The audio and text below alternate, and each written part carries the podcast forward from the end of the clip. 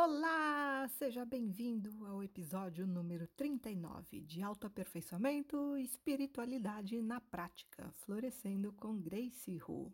E hoje o tema é: O que é Deus para você? É assunto para pensar mesmo. Como você vê Deus? Como um ser superior que observa todos os seus passos e toma nota de todos os seus erros para punir você depois? Uma entidade super exigente, autoritária, intolerante e vingativa, talvez sádica e até injusta. Afinal, você é uma pessoa tão boa, então por que você passa por tantas dificuldades e sofrimentos na vida, não é mesmo? Sem falar nesse mundo caótico em que a gente vive. Mas e se a sua visão de Deus for equivocada? É, e se a imagem que você tem do poder criador do universo não passa de um conceito que você aceitou cegamente de outras pessoas e nunca parou para questionar com uma boa dose de discernimento e neutralidade? O episódio de hoje é para fazer você pensar, porque a ideia de Deus como Papai do céu, além de infantil, só serve para manter você na atitude de criança impotente que precisa se comportar bem para merecer ganhar presentes e não castigos. É, já vou avisando que o episódio de hoje é para abalar estruturas mesmo, hein? Não é nem para fazer cabeça, é para desfazer cabeça. Se você tiver a fim de questionar um pouco mais esse conceito, vem comigo. Aqui é Grace, eu sou terapeuta e professora de espiritualidade há 19 anos, astróloga com mais de 30 anos de estudos e prática e também sou uma espiritualista independente. Eu ajudo pessoas motivadas pelo autoaperfeiçoamento a transformarem sua realidade conscientemente, usando seus poderes internos ocultos, porque ao longo de todos esses anos eu desenvolvi técnicas e métodos para acessar as nossas forças e inteligências do inconsciente, bem como também fazer resgate de alma. Eu não sei se você sabe, mas a causa de tudo na sua vida está dentro de você. E para mudar os efeitos, é preciso mexer na causa. Você quer entender certas situações na sua vida e mudar sua realidade para melhor? Então fica por aqui e vamos conversar.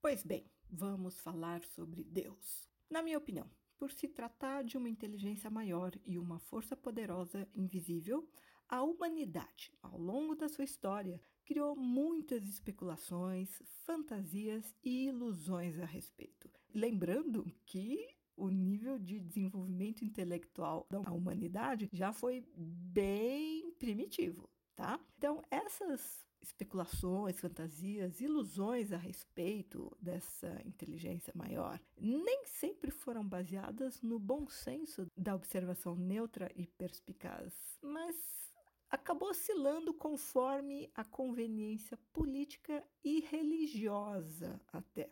Uma coisa é tentar compreender o invisível e lidar com ele por meio das forças da natureza e do destino. Outra coisa bem diferente é atribuir ao invisível uma forma, uma moral e um comportamento humanos.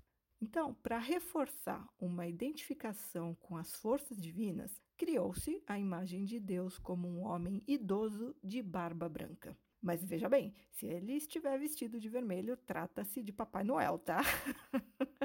então, por favor, não confunda. E além dessa imagem de homem idoso de barba branca, ainda tem um semblante rígido. Pelo menos essa é a imagem mais comum que as crianças desde cedo aprendem de Deus, né? Ó, ele é muito sério, ele não tá para brincadeira, porque ele tem que comandar o universo inteiro. Mas, no entanto, essa versão se ela foi criada pelos homens, então ela é derivada da projeção inconsciente das pessoas que viviam na época em que ela surgiu, certo? Porque cada um dá o melhor que tem, né? Então, até onde a imaginação das pessoas conseguiu alcançar foi a imagem que elas criaram de Deus bem lá atrás, né? Há muito tempo. Só que é uma mensagem que tem sido passada de geração a geração ao longo dos séculos e por isso tem perdurado tanto tempo. Mas, contudo, todavia, entretanto, bom lembrar que até determinado momento do desenvolvimento da humanidade, acreditava-se que o poder absoluto cabia a uma deusa mãe.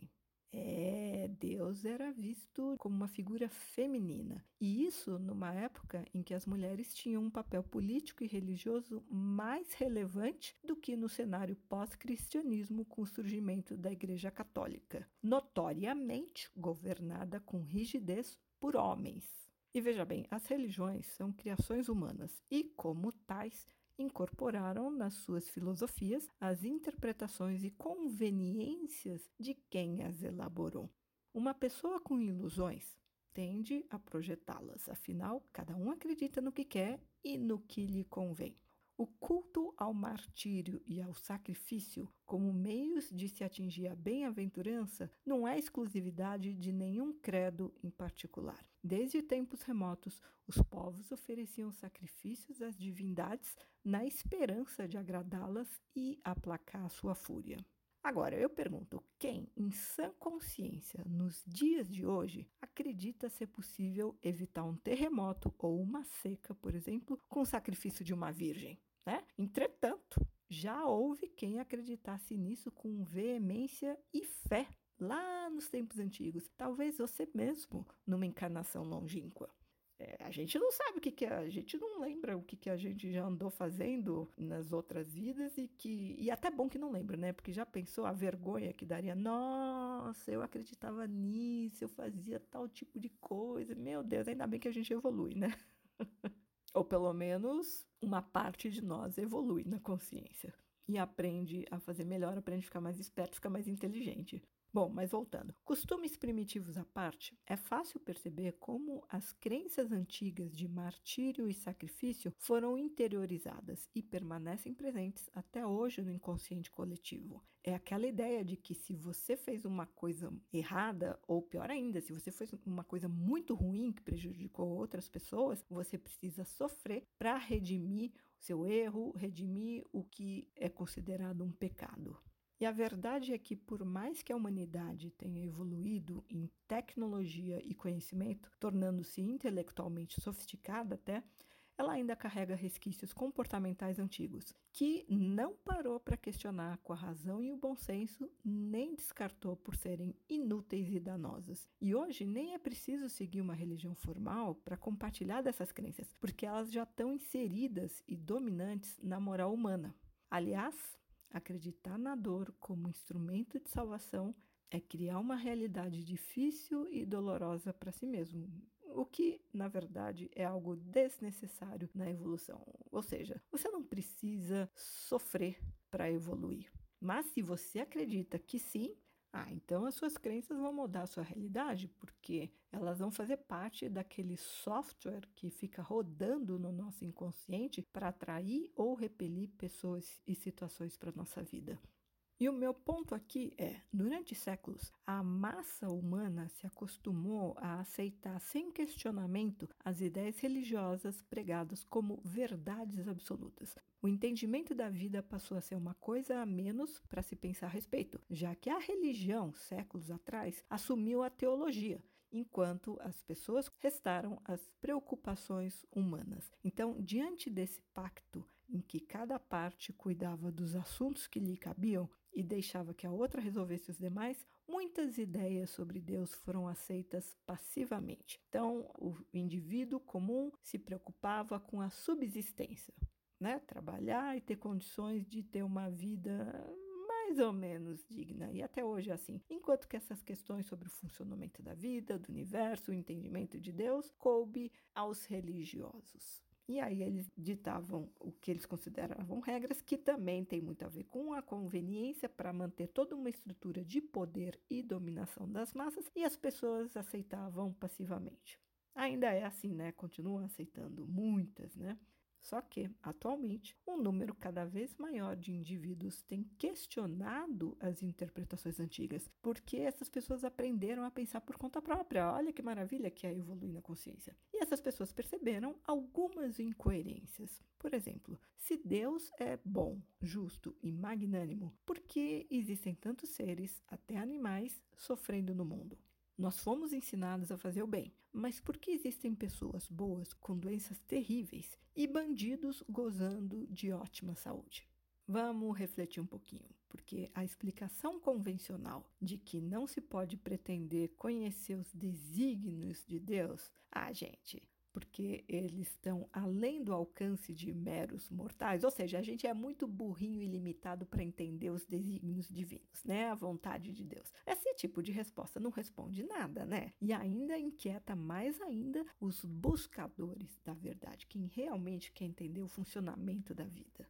É como uma criança fazer uma pergunta para o pai, para a mãe, e eles não sabem a resposta, mas também têm vergonha de admitir que não sabem. E aí eles vão inventar uma desculpinha qualquer né, que faça a criança parar de questionar, ou então simplesmente responde: Ah, quando você crescer, eu te explico e aí você vai ter condições de entender. É a mesma coisa que dizer, você ainda é muito burrinho, muito limitado para entender certas coisas. Ah, gente, que feio isso, né? A gente é adulto, né? Vai ficar subestimando a inteligência de todo mundo. Admite, olha, eu não sei a resposta. Pronto, né? Mas a gente está falando de orgulho, né? E nos meios religiosos, uma coisa que existe muito é orgulho e vaidade. Vaidade de ser bom, vaidade de ser visto como alguém que tem respostas e soluções, porque afinal de contas está diretamente conectado com a fonte maior, né?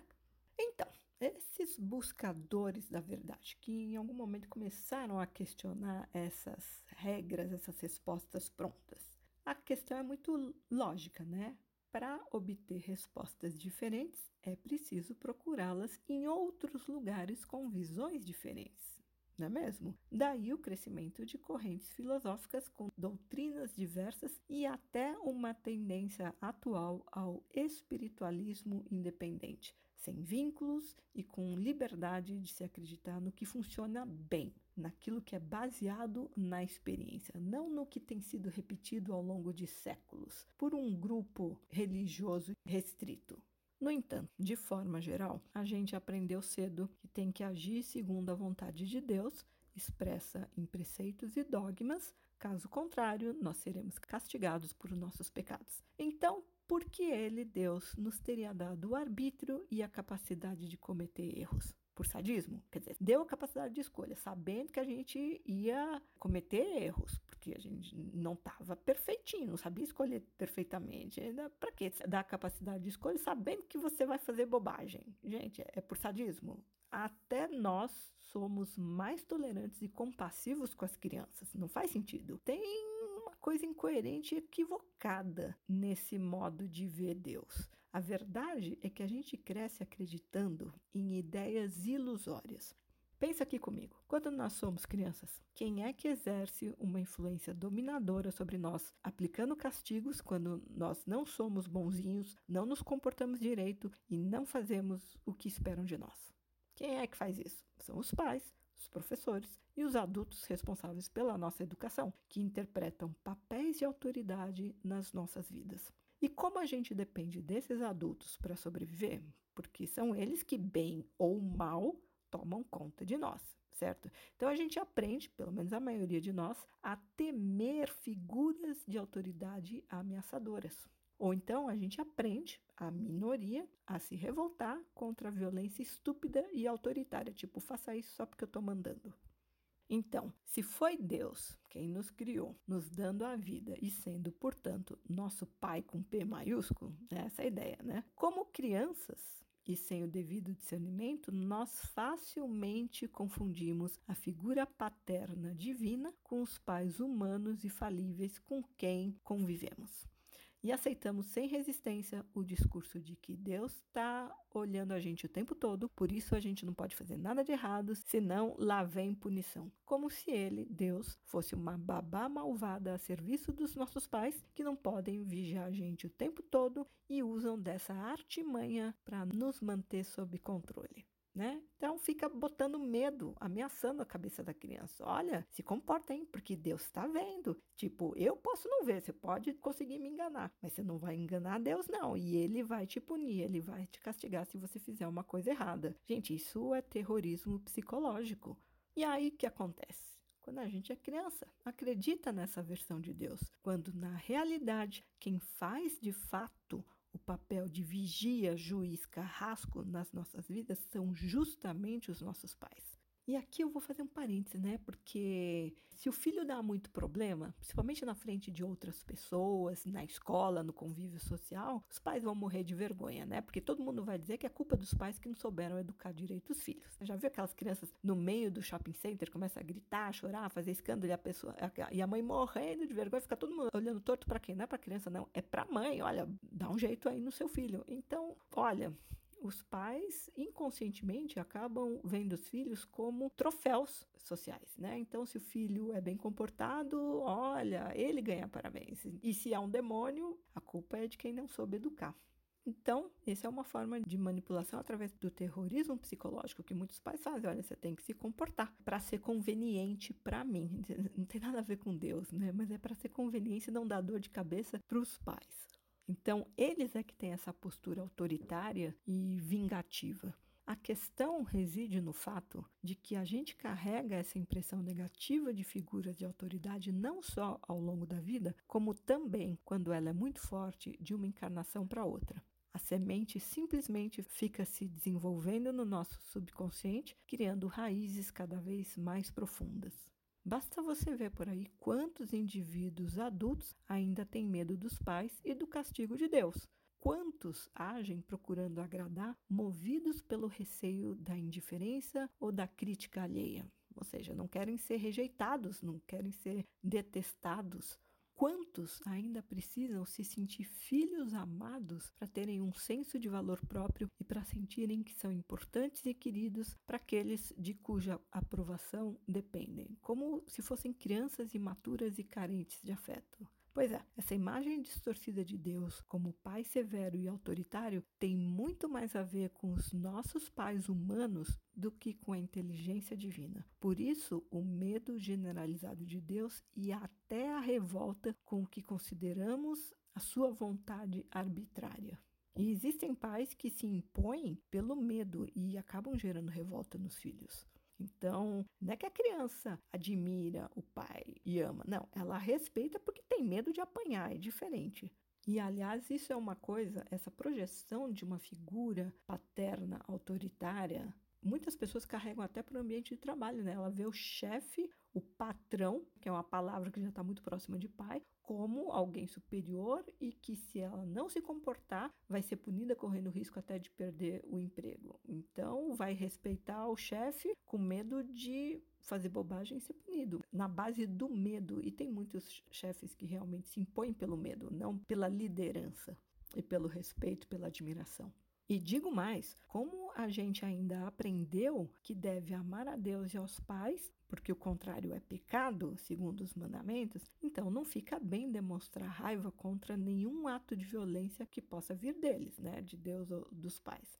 E assim também se aprende a mentir, a negar a própria verdade, não ser honesto consigo e alimentar a hipocrisia e a submissão a fim de evitar castigos e conseguir ir para o céu depois de morrer.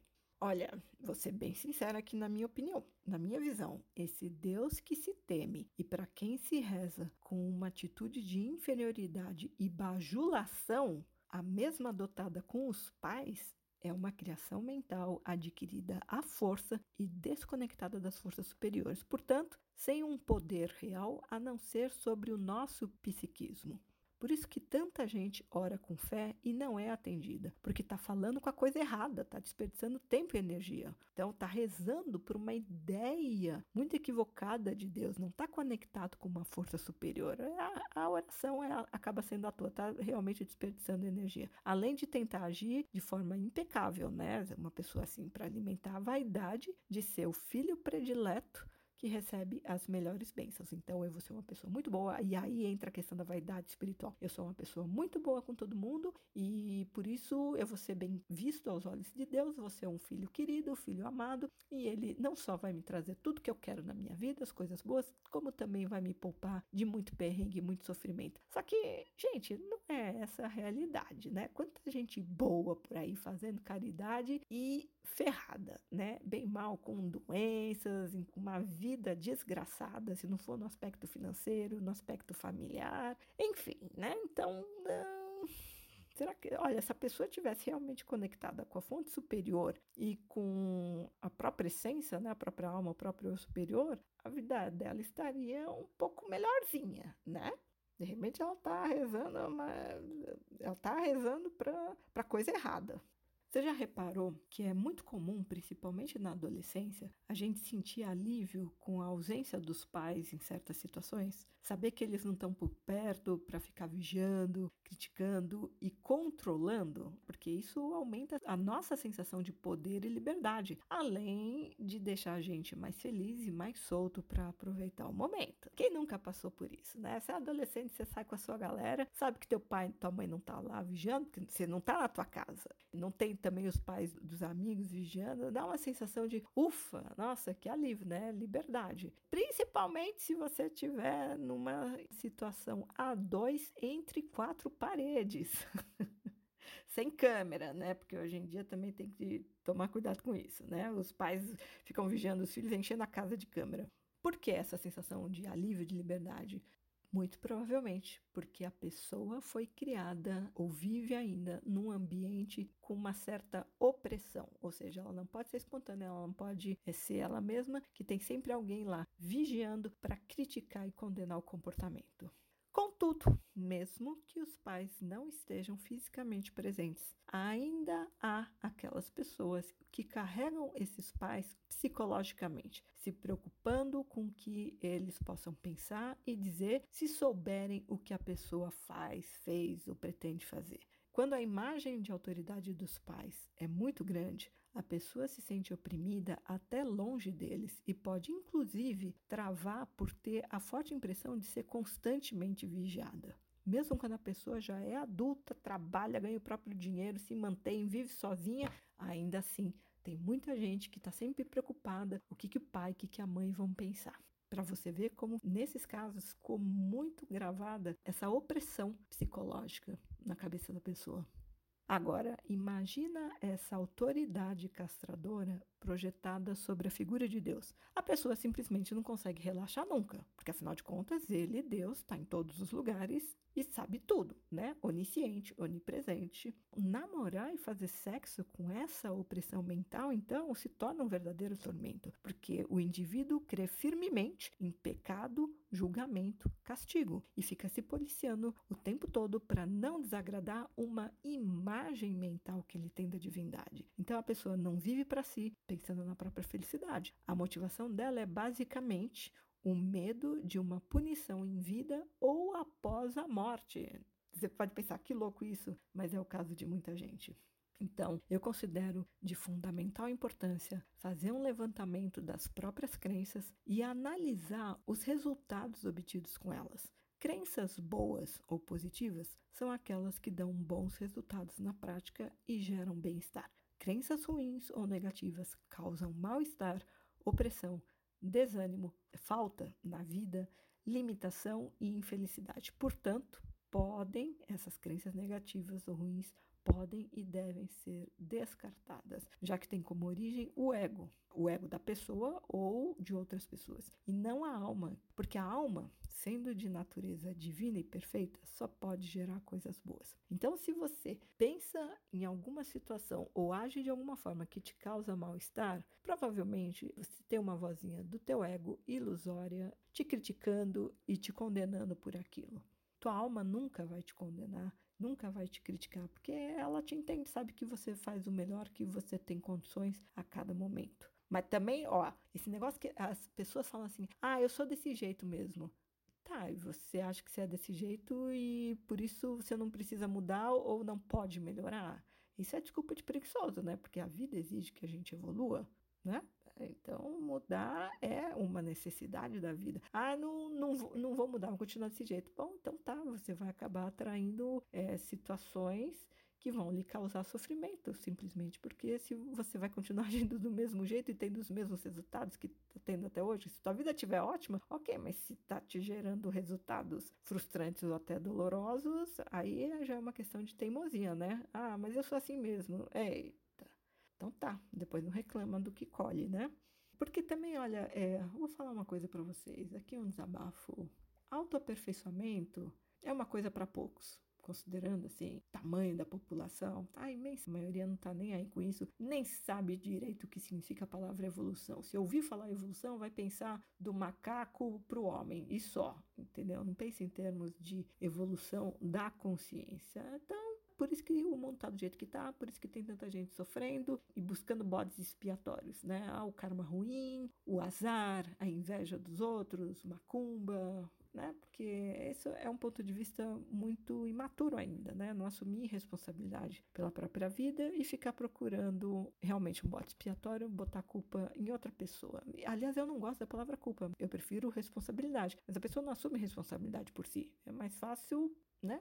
Projetar em outra pessoa ou em uma circunstância externa fora do controle dela. Mas o que, que se ganha com isso? Ficar alimentando a postura da vítima impotente. Se você acha que você não é responsável por determinada situação desagradável ou dolorosa na sua vida, então não tem nada que você possa fazer, certo? Você é uma vítima impotente. Então senta e chora e fica se lamentando. Ué, Agora, se você acredita que de alguma forma você atraiu aquilo para sua vida, a coisa já muda de figura, porque aí você consegue pegar as rédeas da sua vida na sua mão e indo atrás de conhecimento ou experimentando atitudes diferentes, aí você consegue resultados diferentes, né? Já sobe uma força. Não, peraí, eu vou fazer, eu não sei o que eu vou fazer, mas eu vou dar um jeito nisso. Eu não sou uma vítima impotente, não sou um coitado. Percebe a diferença de atitude e, consequentemente, de resultados que você pode ter na sua vida? A gente não pode ter medo de confrontar as nossas crenças, de questionar as coisas nas quais a gente acreditou até hoje. Afinal de contas, a responsabilidade pelo que a gente faz em nós e nas nossas vidas, conscientemente ou não, é nossa, de mais ninguém. A vida com V maiúsculo né? Porque eu prefiro usar a palavra vida com V maiúsculo do que a palavra Deus, porque eu acho que a palavra Deus já está muito deturpada por excesso de uso e interpretações um tanto quanto imaturas. Então, a vida com V maiúsculo não se mete, porque ela já dotou todo mundo do poder de escolha. Nós somos co-criadores, o que significa que nós criamos aquilo em que cremos. Nós podemos viver sem dor, sofrimento, tristeza, dificuldade, desarmonia, violência. Nós temos a opção de dar importância a ideias boas ou ruins, que vão programar o software que fica rodando no inconsciente para criar a realidade. Não se esqueça disso. Então, entender esse mecanismo faz toda a diferença, porque a gente percebe que pode mudar a nossa existência. Como? Modificando a nossa maneira de pensar, sentir, ser e agir, ou seja, promovendo uma transformação interior. E isso nada mais é do que o processo de autoaperfeiçoamento, do qual eu sou uma entusiasta, por isso o nome do meu podcast, Autoaperfeiçoamento e espiritualidade na prática, né? Porque esse negócio de espiritualidade só na teoria para ficar fazendo masturbação mental, ó, gente, se não funciona, não dá resultado prático, resultado bom, joga fora, né? Vou dar um exemplo. Se você tem uma roupa que não te cabe mais, ou da qual você não gosta por achar que não te fica bem, ou você comprou no impulso, ou você ganhou, né? Mas não foi uma escolha consciente. Enfim, o que, que você pode fazer? Você tem a opção de se desfazer dessa roupa. Certo? Assim é também com as crenças que se carregam na mente. Não importa há quanto tempo elas estejam lá, como elas foram adquiridas e a que preço elas foram adquiridas. Se essas crenças não contribuem para uma existência melhor, se elas só alimentam conflitos interiores e exteriores, você pode fazer a escolha de se desvencilhar delas e adquirir pensamentos novos, melhores, mais positivos e principalmente funcionais, porque o que importa na vida é o que funciona bem para você. Aliás, a vida é funcional. Eu já falei em outro episódio que a vida sempre vai usar os meios mais funcionais para fazer você aprender uma lição. Então, se você está resistindo muito, se é muito teimoso, ela vai ter que usar de métodos, meios mais intensos para te forçar. Agora, se você vai pela inteligência, automaticamente escolhendo não ir pela dor, então a vida pode usar meios mais suaves com você por conta da sua boa vontade, consigo mesmo. Né? Porque você evoluir, a vantagem é sua. Porque quem mais que ganha? A, a primeira vantagem é sua. Você é o primeiro a se beneficiar da sua evolução. Né? E aqui, quando as pessoas falam de evolução espiritual, parece uma coisa assim, ah, é muito abstrata, muito distante. Não, eu estou falando de evolução da consciência, porque o que evolui em nós é a consciência. Então, você expandir a sua consciência, aprender jeitos melhores de lidar consigo mesmo, lidar com os outros e com a vida, o lucro é seu em primeiro lugar. Então, o interesse é seu estar tá nesse caminho, fazer esse trabalho, ter esse empenho. Agora, também é uma escolha. Não, não estou afim, quero continuar vagabundeando aqui nessa vida, desperdiçando essa encarnação. Tudo bem, é uma escolha sua, ninguém tem nada com isso. Quem vai pagar o preço é você mesmo. Eu, particularmente, não tenho nada com isso. Você quer evoluir, você não quer evoluir, problema seu. Cada um com seus problemas. Né? Eu cuido de mim, porque eu sou responsável por mim só. E eu ajudo só quem quer ser ajudado. A pessoa não quer, é, um direito dela. Eu nem insisto, não vou perder meu tempo e minha energia. Então, a ideia desse podcast era justamente assim, de apresentar algumas ideias uh, sobre o que é Deus, né? Fazer você refletir, de fato, e pensar qual é a imagem que você tem de Deus, né? Você tem medo de ser punido e queimar no fogo do inferno? Você tem essa visão imatura ainda, que também, olha, não é culpa sua, né? Porque, putz, isso já está entranhado no inconsciente coletivo há séculos. Então, vamos parar um pouquinho para questionar, né? Coisas que entraram na nossa cabeça sem a gente ter tido filtro, sem ter exercitado o discernimento. Mas agora que você é adulto, você pode fazer isso por si. Faça-se esse favor, tá? Se você for analisar certas situações na sua vida, qual é o seu, o seu modo de pensar que pode ter gerado aqueles resultados? No que você acredita? Aliás, tem muita coisa assim que nem é nada demais, um drama tremendo que acontece na vida, mas a pessoa já interpreta de uma forma que causa muito sofrimento mental, emocional. Então, é, vamos questionar assim, sabe? As ideias, as crenças que você adquiriu. E isso vale, inclusive, não só sobre Deus, né? Sobre o funcionamento da vida, mas isso vale, inclusive, para os conceitos erroneamente aprendidos sobre predestinação, karma e vontade divina. Tá bom? Mais um episódio. Eu avisei que o episódio de hoje era para desfazer cabeças. Mas no final das contas, por conta desse arbítrio, não é tão livre quanto a gente gosta de pensar, mas a gente tem um certo grau de liberdade, principalmente em termos de você é livre para acreditar no que você quiser, mas saiba que o conteúdo com o qual você programa o seu software mental que está rodando 24 horas por dia no seu inconsciente, mesmo quando você vai dormir, todo esse conteúdo vai indiretamente acabar criando a sua realidade, atraindo ou repelindo pessoas ou situações. Então, você é assim responsável pelo que você cria na sua vida a partir das coisas, das ideias, dos conceitos aos quais você dá mais ou menos importância.